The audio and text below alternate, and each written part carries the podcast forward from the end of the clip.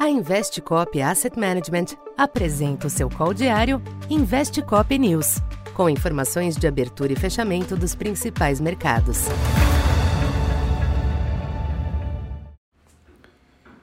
Bom dia.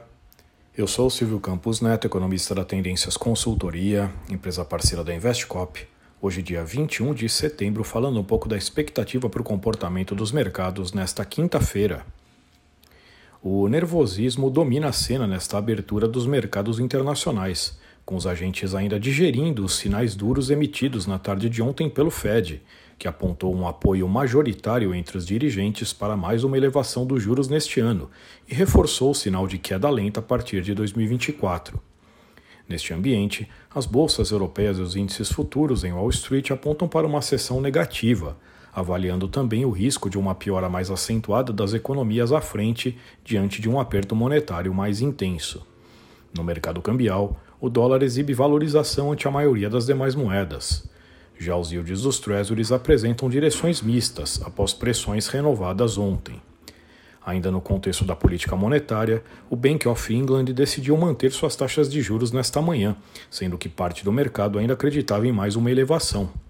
De todo modo, a instituição defendeu a manutenção dos níveis atuais por período suficientemente longo.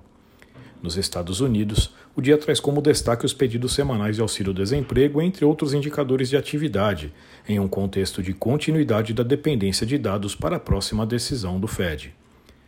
Entre as commodities, o dia de correção dos preços.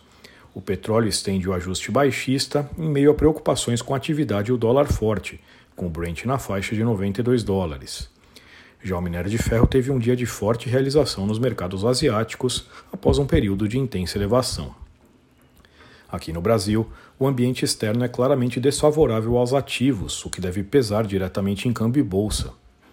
Por aqui, é importante destacar a reação ao Copom, cujo comunicado afastou a hipótese de aceleração do ritmo de corte da Selic, ao menos no curto prazo.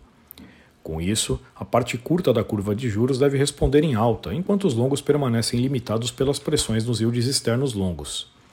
O Ibovespa deve sentir a queda das bolsas externas e a correção das commodities, cenário que deve quebrar a incipiente recuperação mostrada ontem. Já o câmbio pode voltar a testar 4,90, embora o sinal firme do Copom forneça certo apoio ao real. Então, por enquanto é isso. Bom dia e bons negócios.